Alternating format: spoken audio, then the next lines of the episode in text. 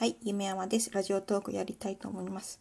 えっ、とですね、子供小学校5年生なんですけど、まあ、自宅でいろいろ予習というかするのにあたって教科書をね一通り目を通していてであの保険の教科書を見ていたらそこでやっぱり病気に関する知識とかを学ぶ項目があってその中にやっぱ感染症の予防というページがあるんですね。今でこそコロナで対策とかねもうマスク手洗いいかに大事かとか繰り返し言うんですけど、まあ、この教科書は、そのコロナ発症前のに作られた教科書なので、まあ、一番身近なインフルエンザを起こさないために気をつけ方を知っていきましょうっていうことなんですけども、やっぱりこの教科書にも写真が載ってて、であの咳をすると2秒後には1.5メートル離れた人の頭まで届きますってね今繰り返しソーシャルディスタンスで距離感ね言われてますけどそういうなんかあの息が白くなって見える実験の写真が載っていたりマスクの使い方でマスクがない時はこう肘で口を押さえるとかそういうねあの今繰り返し言われてるようなことがもう小学校5年生の教科書には載ってるんですね。いろいろ対策についてはいいんですが少し発展的なあの発展保健体育中学校って書いてあるので多分詳しくは中学でやる内容をちらっとコラムのような形で小学校の教科書にも載せている。でそこにやっぱり感染症がこれから広がっていく危険性があるってことがねもう書いてあるんですね。であの体には新しい病原体に対する抵抗力がないため飛行機などの交通機関が発達し多くの人との交流が活発な現代では新しい感染症が短期間で世界的な大流行を引き起こす危険性があります。でこの場合はあのデング熱とかあの自家ウイルス感染症とか、まあ、あの SARS エボラ出血熱とかちょっと外国とか科学とかから入ってくる感染症に気をつけてるっていう記事ではあるんですけどやっぱり予測できてたかっていうとできてないんですけど全く予測できていなかったかっていうとそうじゃないと思うんですよ。やっぱ研究者によっては絶対声上げてた人もいるでしょうしでもやっぱ自分たちが便利だから、うん、飛行機とか新幹線とかガンガン乗って遠くに旅行にも行きたいしねあのこの間も沖縄の予約がたくさんあったとかありましたけど結局旅行に行きたくなってしまう気持ちの方が勝っている。でそんな来るか来ないかわからないいつ来るかわからない時の用心のために自粛をあらかじめできるかっていうとやっぱりできない。で今自粛を促されててもバーベキュー行く人がいるように止められない。うん、やっぱり人間的な部分がすごく関係してきているんじゃないかと思います。であの現実ってこうなんですよ。あの全く危険因子がゼロで唐突に危険なことがやってくるってことはなくてあの現実に現れてくるまでにじわじわじわじわ何か可能性とかが見えてくるんですね。でもいやいやまだ気にするほどじゃないしとかまだわからないよねどうなるかわからないしっていうふうに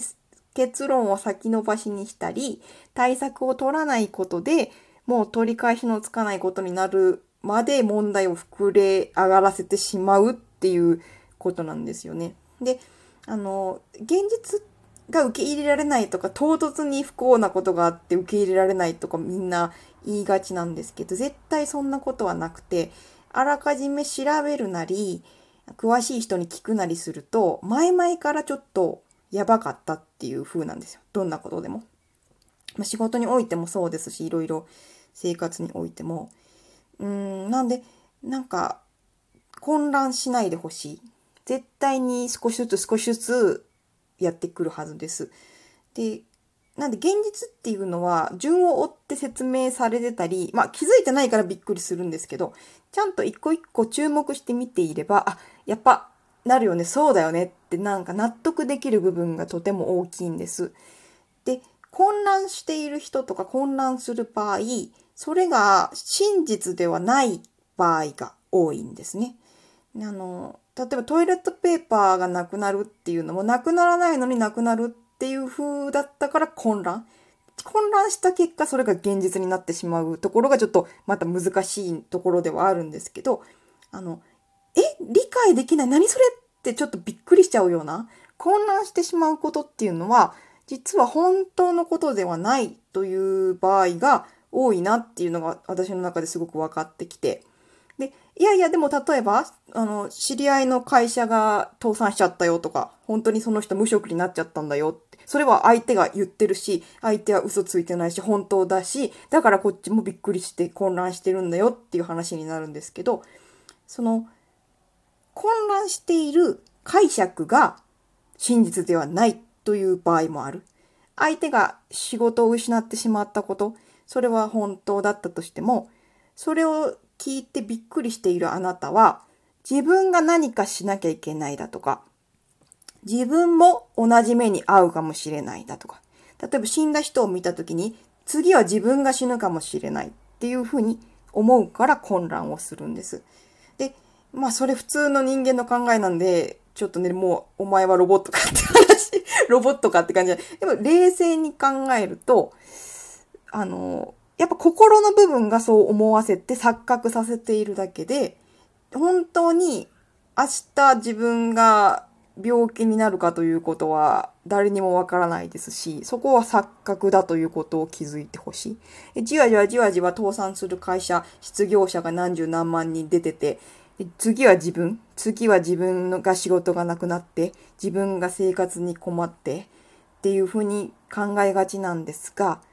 それは事実、その仕事がなくなることは事実だったとしても、本当に自分が困る状況にあるのかっていうことは冷静に考えてほしい。で、じゃあ何ミスってるの？友達のことミスってるの？ってなっちゃうんですけど、助けるというのはお金を出すとか何かしてあげることばかりじゃないですよね。一番大切なのは寄り添ってあげることですから、相手がどんな目にあっても、あの、自分のお金を分けたところで、結局そこをついてしまって救えないことが分かってるなら、下手に助けたりせず、でも相手に必ず寄り添ってあげる。だから要は背中をさすってあげるとか、泣いていたら、うん、背中をさすってあげるっていうことを、あなたはやらないんですかって。そっちの方が心配ですね。意外と、そ、その、それぐらいまで追い詰められると人間冷たいところがあって、誰も寄り添ってくれない。話も聞いてくれないって、そ、そっちの方が人は追い詰められますから、もう本当に助けてあげれないけど、そちらの方が重要になってきますね。で、あの、その気持ちがあれば、動揺しすぎることはないです。絶対に相手の背中をさすってあげようという気持ちがあるのに、あのー、今、生活に困ってる人に仕事を与えてあげられないだとか、お金を分けてあげられないっていうことで、自分はその人を見限っているのか、見捨てているのかっていうパニックは起こさないです。それは見捨てるということではないからです。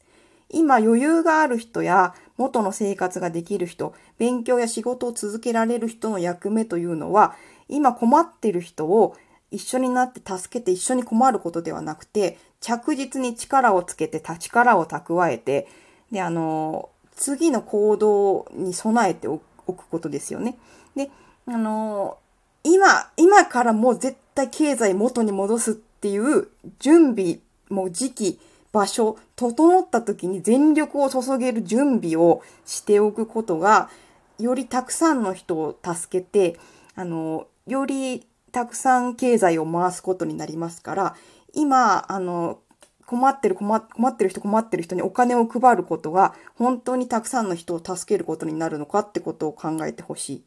で、困り始めてるところに、あの、あれですね、焼け石に水じゃないですけど、そうなんですよ。で、やり直そうとしてる時にガッとお金を渡した方が、絶対その人は復帰が早いですし、ちょっと時期をよく考えてほしい。うん、だから、現状、